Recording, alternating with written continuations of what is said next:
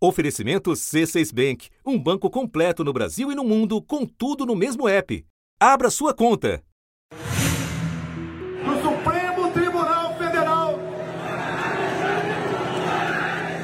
Manifestantes trouxeram faixas e cartazes com dizeres antidemocráticos e inconstitucionais. Várias faixas falando em intervenção militar. Várias faixas em inglês são exibidas no protesto. Também são exibidas manifestações contra o comunismo.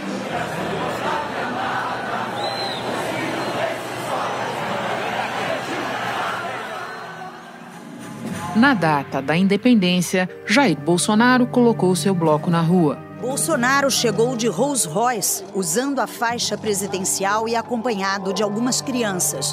Em seguida, ele foi para a esplanada de helicóptero. O presidente estava acompanhado do vice-presidente Hamilton Mourão, aliados e vários ministros, entre eles Walter Braga Neto, da Defesa. Alguns ministros acompanharam o presidente, como Onix Lorenzoni, do Trabalho, Luiz Eduardo Ramos, da Secretaria-Geral da Presidência e Tarcísio Freitas, da Infraestrutura. As manifestações bolsonaristas com pautas antidemocráticas ocorreram em diversas cidades brasileiras.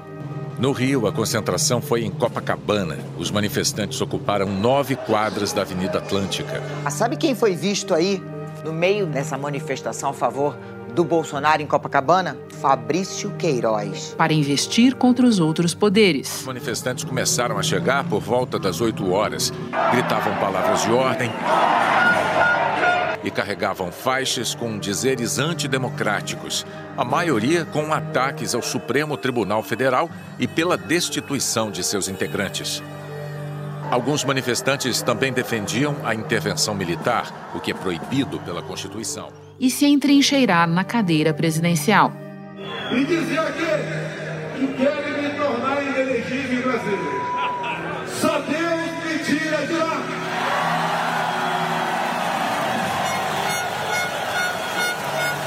E aqueles que pensam que com uma caneta pode me tirar da presidência, digo uma coisa. Para todos nós, nós temos três alternativas.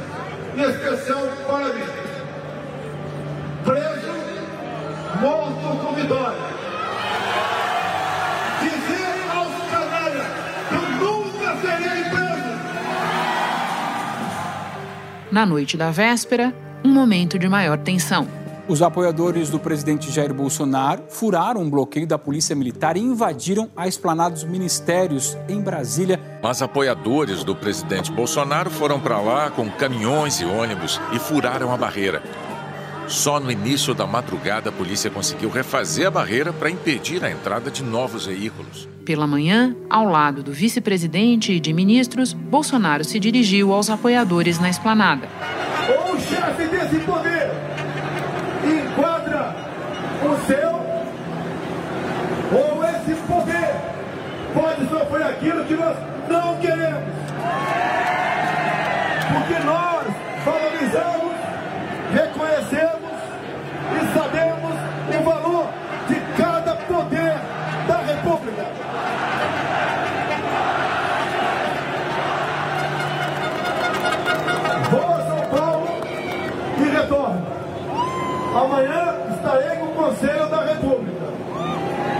juntamente com o ministro. Para nós, juntamente com o presidente da Câmara, do Senado e do Supremo Tribunal Federal. Com essa fotografia de vocês, mostrar para onde nós todos devemos ir. E à tarde, na Avenida Paulista.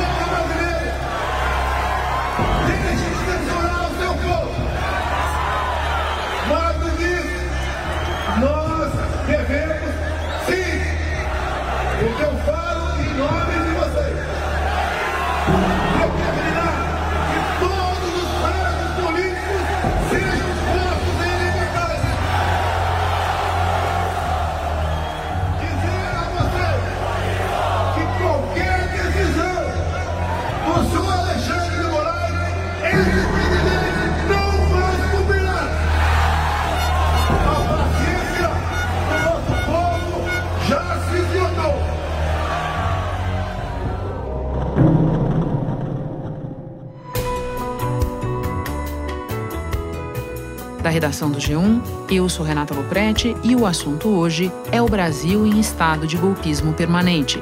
Como o presidente da República pretende perpetuar o ambiente das manifestações do 7 de setembro para continuar no poder em qualquer cenário, eleitoral e criminal.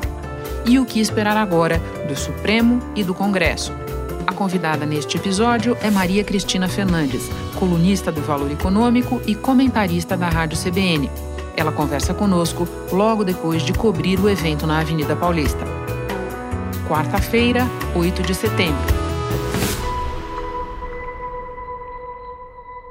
Maria Cristina, o 7 de setembro chegou, o 7 de setembro está indo embora no momento em que a gente conversa, final da tarde, e não veio o que muita gente esperava, um desatar de nó para um lado ou para o outro. O que a gente assistiu neste dia foi mais uma escalada de degrau do presidente Jair Bolsonaro.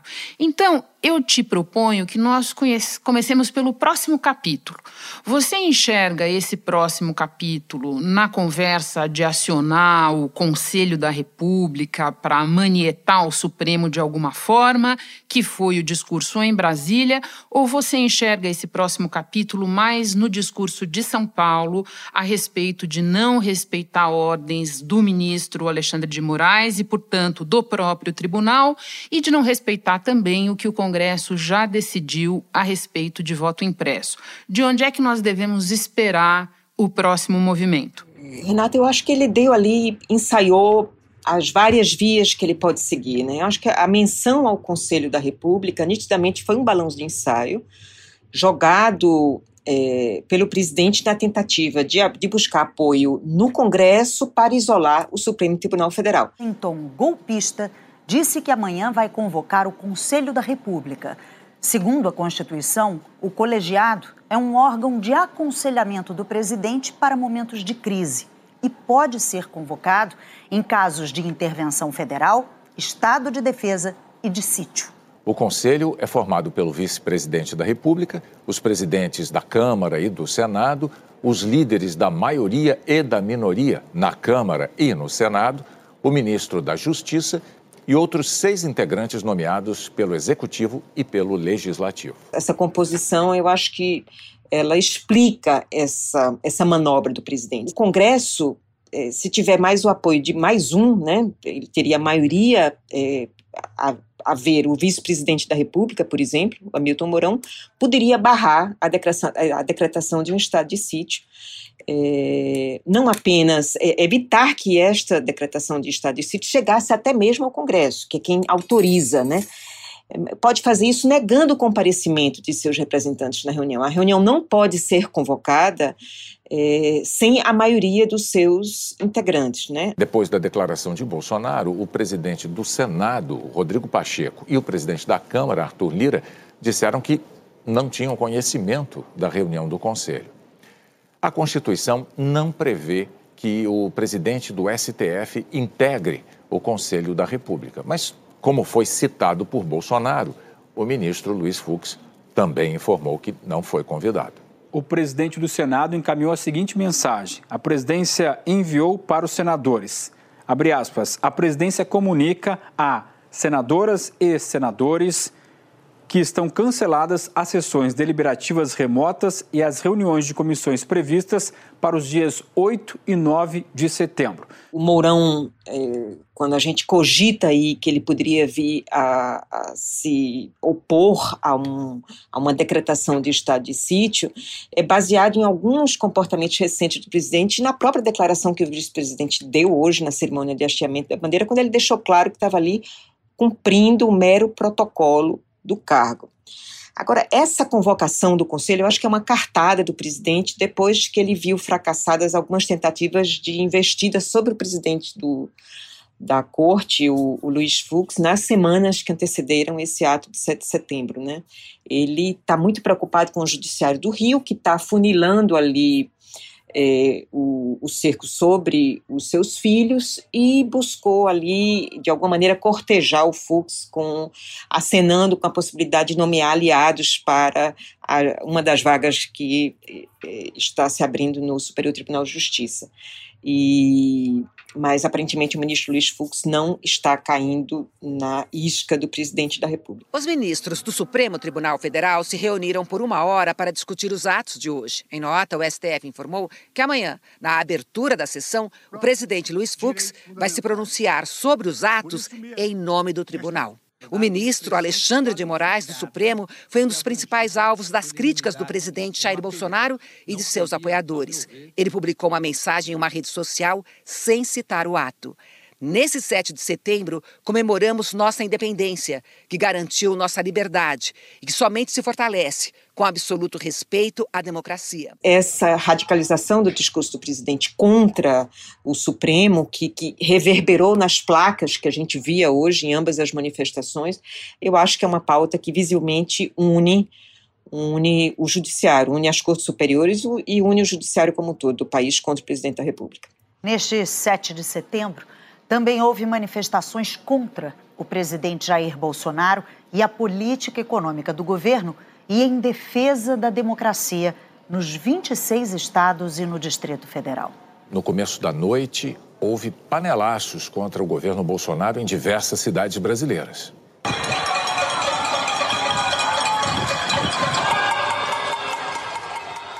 Só para corroborar a tua interpretação da história do Conselho como um balão de ensaio, acho importante a gente lembrar que esse é um órgão consultivo, que qualquer coisa que ele fizesse teria que ser aprovada pelo Congresso, eu digo no sentido de algo absolutamente de exceção, como um estado de sítio, e que historicamente esse Conselho para pouco serviu, né, Maria Cristina? Mas eu quero aproveitar que você fez referência às investigações sobre a família do presidente no Rio de Janeiro e antes da gente passar para os eventos do 7 de setembro, você até esteve num deles e vai nos fazer um relato, eu quero falar sobre o momento em que eles acontecem em dois sentidos. Momento do país, com é, inflação, desemprego, Covid, educação em ruínas, tudo que a gente puder imaginar e o governo sem resposta nenhuma para isso. E, ao mesmo tempo, um cerco criminal que vai se formando, não só em relação às fake news, mas em relação ao que você está falando, a assunto de corrupção, tanto no caso das vacinas quanto no caso das rachadinhas da família. No que esse momento ajuda a explicar o que nós assistimos no 7 de setembro? É um momento em que o presidente está acuado, né? É, só pegando aí o fio do judiciário do Rio de Janeiro. É, o judiciário, o Ministério Público do Rio já deixou claro que tem provas contra é, o vereador Carlos Bolsonaro de, de, existência de funcionários fantasmas no gabinete do vereador é, que, que são suspeitas mais graves do que rachadinha, né, é, é peculato na veia, né, o Ministério Público do Rio estaria de posse de provas muito comprometedoras. E a primeira instância do Rio pode voltar a se debruçar também sobre o caso, a investigação sobre o atual sobre o atual senador Flávio Bolsonaro que foi deputado estadual e este este processo das rachadinhas corre é, em relação ao seu mandato na Assembleia Legislativa do Rio. Isso está dependendo de uma decisão da segunda turma que deveria ter sido tomada antes das manifestações e foi adiada para depois. É, é uma decisão que está pendente do voto do ministro Gilmar Mendes. Se ele decidir que o ministro, que o senador Flávio Bolsonaro não goza de foro privilegiado para responder a este processo, ele volta, o processo volta às mãos do juiz Flávio Itabaiana, que é um juiz que tem mostrado muita independência em relação à família do, do presidente da República.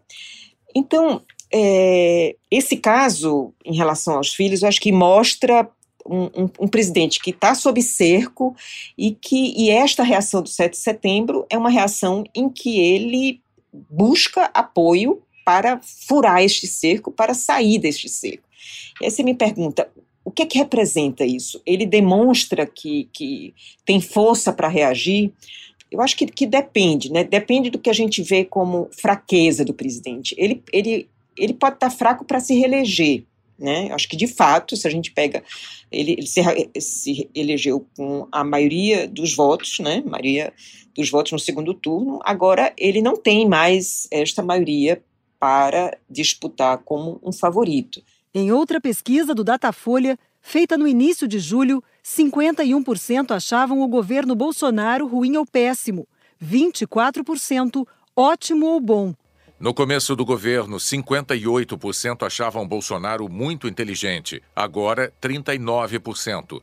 O índice dos que consideram Jair Bolsonaro pouco inteligente era de 39%, agora são 57%. Mas ele tem ainda uma, um contingente importante da população para tá, dar cara de povo ao seu golpismo. Ele conseguiu mobilizar um contingente importante, hoje na Avenida Paulista principalmente, é, para dar uma cara de povo. Mas, meus senhores, hoje temos uma fotografia para mostrar para o Brasil e para o mundo, não de quem está agora aqui nesse carro de som, mas uma fotografia de vocês, para mostrar para o mundo e para o Brasil que as da nossa bandeira são verde e amarelo.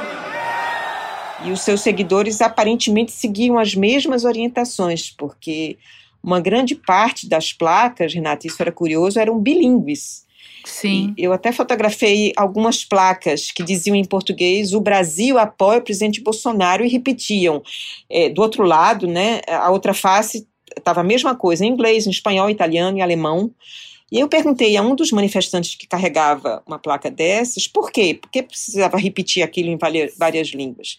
Porque ele disse, olha, senão os vermelhos vão distorcer o que estava acontecendo ali na Paulista para o resto do mundo. Então a gente precisa dizer o que é que está acontecendo aqui. Existe uma estratégia de comunicação do presidente que ela é coordenada, ela chega via rede social aos seus seguidores, né? E ele mostrou ali que tem seguidores para continuar no jogo, né? E eu arriscaria a dizer que ele tem adoradores, viu, Renata? Então, além do golpismo muito evidente no, no, no, discurso de Brasília, que seria evidente também no discurso dele, o que ficou ali muito evidente para mim é que é, é, São Paulo adicionou um, um grau muito forte de messianismo a essa manifestação. Duas coisas que eu ouço você falar e me ocorrem. Primeiro, é, a respeito da, do grau de fraqueza do presidente. Sim, talvez é, ele não tenha mais a força para reproduzir o resultado de 18, com certeza, mas ainda é sujeito a debate se ele tem condição de chegar ao segundo turno. O que o dia de hoje mostra que é, tem um caminho, digamos assim. Até porque ele pode estar tá mais fraco nas pesquisas pesquisas do que jamais esteve, mas é importante a gente lembrar que ele ainda tem algo como um quarto do eleitorado com ele. E uma outra coisa que me ocorre te ouvindo, Maria Cristina, é o seguinte: tem uma disputa muito grande a respeito dos números deste 7 de setembro e comparação com outros momentos da nossa história recente, se tem mais ou menos gente, mas me parece digno de nota de que neste momento o presidente está conseguindo colocar mais gente na rua do que os seus adversários. Faz sentido isso para você? De uma maneira muito impressionista né? Eu achei que foi expressiva a multidão, e eu fui já a outras manifestações bolsonaristas, a, a, multidão e o grau de, de adoração que eu vi na Paulista, de fato, a, eu ainda não tinha visto em manifestação bolsonarista. E é, esse fala-povo, né, com que a gente acaba conversando, principalmente ambulante, né, é, eu conversei com alguns que fazem ponto ali há, há, muitos anos e viram várias manifestações. Alguns deles me disseram que não viam nada igual, nem no impeachment, nem nas manifestações do impeachment da Dilma. Eles haviam visto coisa igual, haviam vendido tanto. Então, é, essas, essas impressões que a gente tem de estar lá, de conversar com as pessoas, é de fato que ele conseguiu mobilizar. E dado, como você estava lembrando há um pouco, dado o grau de deterioração da economia. O PIB soma dos valores de todos os bens e serviços produzidos pela nossa economia caiu 0,1% em relação ao primeiro trimestre do ano. Numa comparação internacional com outras 47 economias que já divulgaram o resultado do PIB, o Brasil ficou atrás de 37 países. E dado essas centenas de milhares de mortes da pandemia, dado o conjunto da obra, da inflação, é, é, do câmbio, dessa falta de perspectiva para o país. Listas do mercado financeiro elevaram para 7,58% a expectativa para a inflação no Brasil este ano. E essa estimativa vem subindo há 22 semanas seguidas refletindo a constante alta dos preços em todo o Brasil. O Brasil fechou o segundo trimestre com 14 milhões e 400 mil pessoas em busca de trabalho. Uma leve queda na taxa de desemprego, os motivos são o crescimento da informalidade e dos trabalhadores por conta própria. Nesse caso, tivemos recorde. Em um ano, quase 5 milhões de brasileiros viraram trabalhadores informais. São muitas pessoas que perdem os empregos e vão buscando na informalidade uma saída para sobreviver é realmente é impressionante que ele consiga reunir essa é, uma quantidade tão expressiva. Agora, é, repetindo, acho que é uma quantidade expressiva para dar alguma legitimidade ao golpismo, né? Sim. Ele mencionou no discurso da Paulista, é, chamando de canalhas os ministros, mais especificamente o ministro Alexandre de Moraes, é, dizendo que eles não vão conseguir emplacar a inelegibilidade. Ele está muito, muito preocupado em relação a isso, né?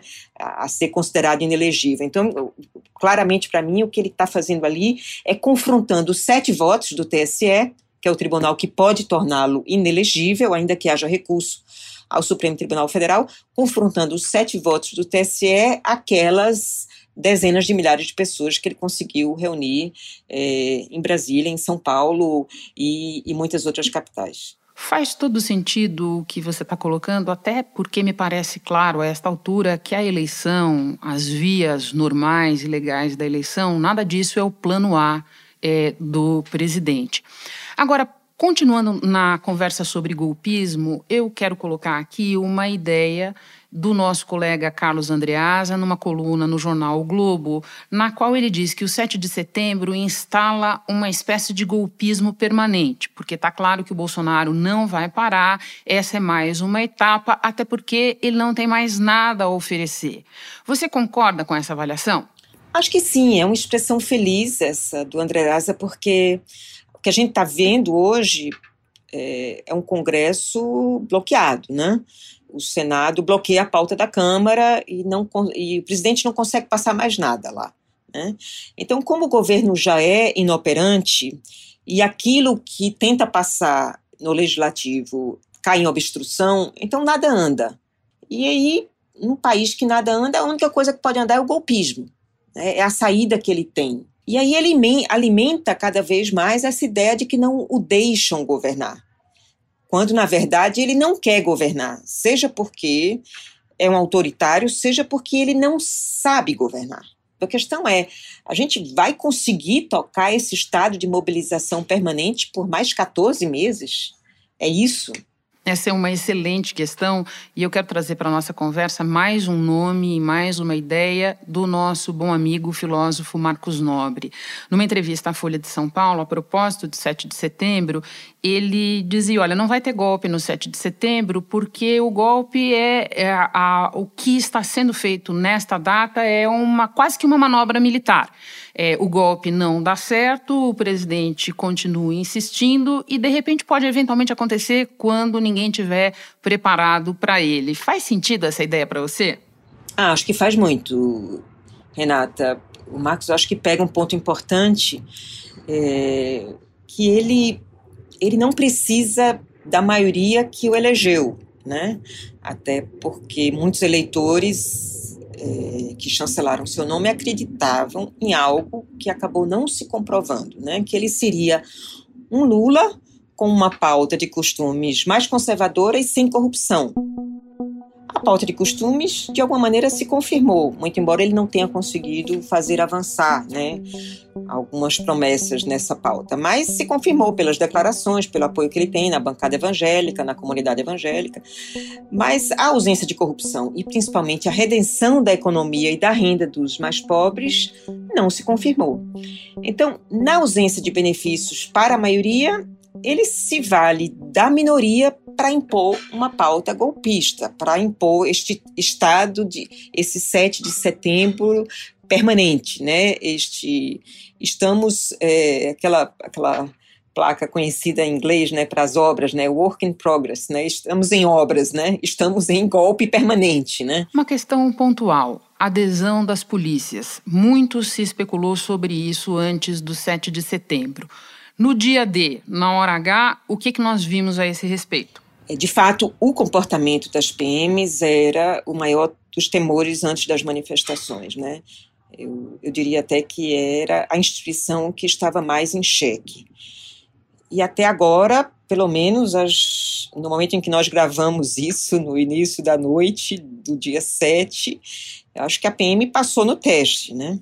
Esse comportamento dos PMs, Renata, eu acho que de grande importância, porque nos dois discursos, tanto de Brasília quanto de São Paulo, Bolsonaro mencionou que quando entrou no Exército ele estava disposto a dar sua própria vida pela liberdade. E que esperava o mesmo de quem estava ali. Jurei dar minha vida pela pátria. E tenho certeza que vocês todos também, de forma consciente, juraram dar sua vida pela sua liberdade. E isso está na boca dos seguidores dele. Tinha uma placa lá na Paulista que dizia exatamente isso, em português e em inglês. Dizia o seguinte: mais importante que a vida é a liberdade. Então, ele vai insuflar essas pessoas para ir em cima das autoridades, vai insuflar atentados contra autoridades, contra prédios públicos. E vai levar as pessoas a colocar a sua própria vida em risco pelo ideário do bolsonarismo. Então, se a PM, se os policiais militares que têm a, como eh, missão garantir a, que eles obedecem né, a hierarquia e a disciplina, e está sob rígida, eles estão sob rígido controle, estão em obediência à disciplina e à hierarquia de suas corporações, esta tentativa do presidente não terá sucesso. Nosso tempo, infelizmente, está acabando, mas eu não quero deixar de te fazer uma última pergunta importante. Está claro o que Bolsonaro vai fazer ou continuar fazendo a partir de agora. Menos claro está qual será a reação do Supremo e do Congresso. E no capítulo do Congresso, eu lembro que agora tem gente ressuscitando a conversa de impeachment que a maioria dos analistas considerava morta e enterrada. O que é que você prevê nessas duas frentes, Maria Cristina? Com quem a gente falava antes das manifestações, todo mundo meio que jogava as suas reações para depois do dia 7, né? Tava meio que todo mundo represando suas reações pós 7 de setembro, por 8 de setembro em diante, né? A própria pauta do Supremo fez isso. É, ao jogar o foro privilegiado do senador Flávio Bolsonaro, ao jogar o marco temporal para depois e as lideranças políticas também o fizeram, quando disseram que, dependendo do 7 de setembro, é, a, o impeachment poderia ou não ganhar fôlego. Agora, se é possível resumir o que será esse pós-manifestação nos poderes, dá para dizer que eu acho que com alguma segurança que o presidente ficou mais isolado dos outros dois poderes porque a radicalização nos ataques do judiciário deve uni-los, unir os ministros, unir os ministros das cortes superiores e unir o judiciário como um todo ainda mais contra o presidente. Né? Hoje deve estar acontecendo nesse momento uma reunião virtual dos ministros para saber qual é a atitude a se tomar. Houve ali várias afrontas ao judiciário na fala do presidente da República. Que encaminhamento será dado? O presidente Bolsonaro anunciou que não respeitará mais decisões do ministro Alexandre de Moraes. Pela Constituição brasileira, ninguém pode se recusar a cumprir decisão judicial.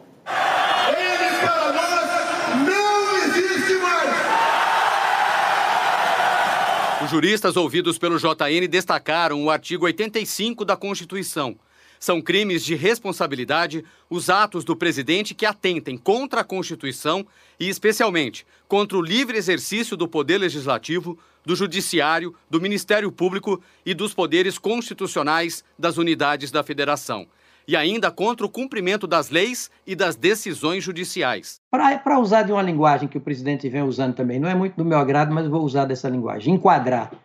E nenhum dispositivo da Constituição, presidente da República, enquadra membro do Poder Judiciário, menos ainda ministro do Supremo. menos ainda o Supremo como um todo. Os ministros do Supremo e o Supremo como um todo é que podem enquadrar membros do Poder Executivo. Isso está na Constituição, isso faz parte das regras do jogo. A meu juízo, o presidente da República vem demonstrando um estilo de governo inadaptado à ordem constitucional brasileira.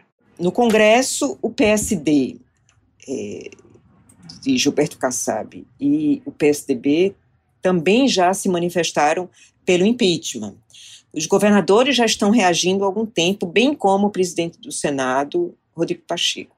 Agora, o grande personagem deste pós 7 de setembro, de fato, Renata, é o presidente Arthur da Câmara, Arthur Lira. Uhum. Pois é. Que providencialmente passou o dia em Alagoas. Olha só. Né? Pois é. E ele será pressionado, onde é, devo dizer que é, muitos dos tratores é, comprados com o orçamento secreto sancionado pelo deputado Arthur Lira desfilaram nas ruas. É, ele será pressionado a desengavetar um dos 126 pedidos de impeachment. Mas, face a isso, eu acho que a gente ainda deve se perguntar, e não me pergunte, porque eu ainda não tenho a resposta, é se o PSD e o PSDB, de fato, estão fechados com a cassação do presidente. Porque o que, que aconteceu muito recentemente com o voto impresso? Na hora do vamos ver, é, os parlamentares se dividiram. Né? O PSD não deu maioria, o PSDB também não deu maioria. Então, os presidentes dos partidos não têm se mostrado capazes de unir os seus partidos em defesa das teses que eles esboçam.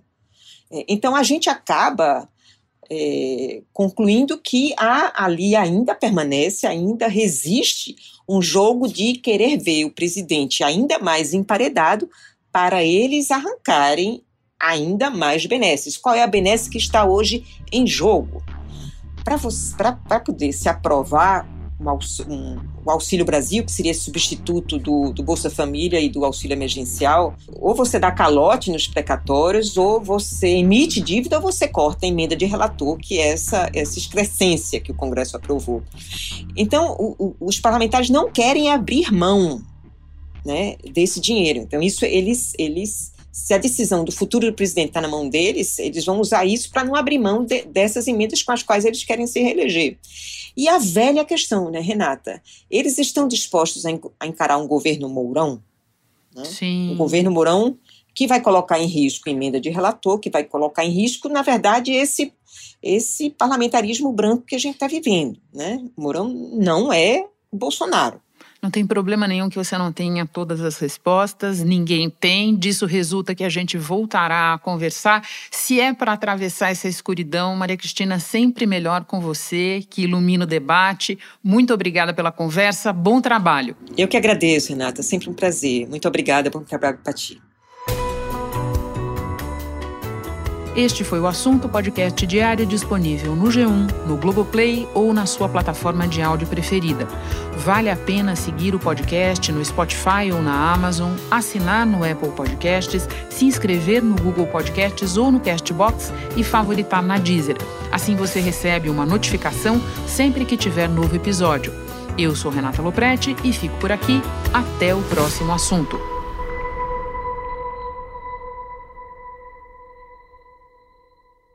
Você no topo da experiência financeira que um banco pode oferecer. Escolha um banco completo no Brasil e em qualquer lugar do mundo. Abra sua conta no C6 Bank.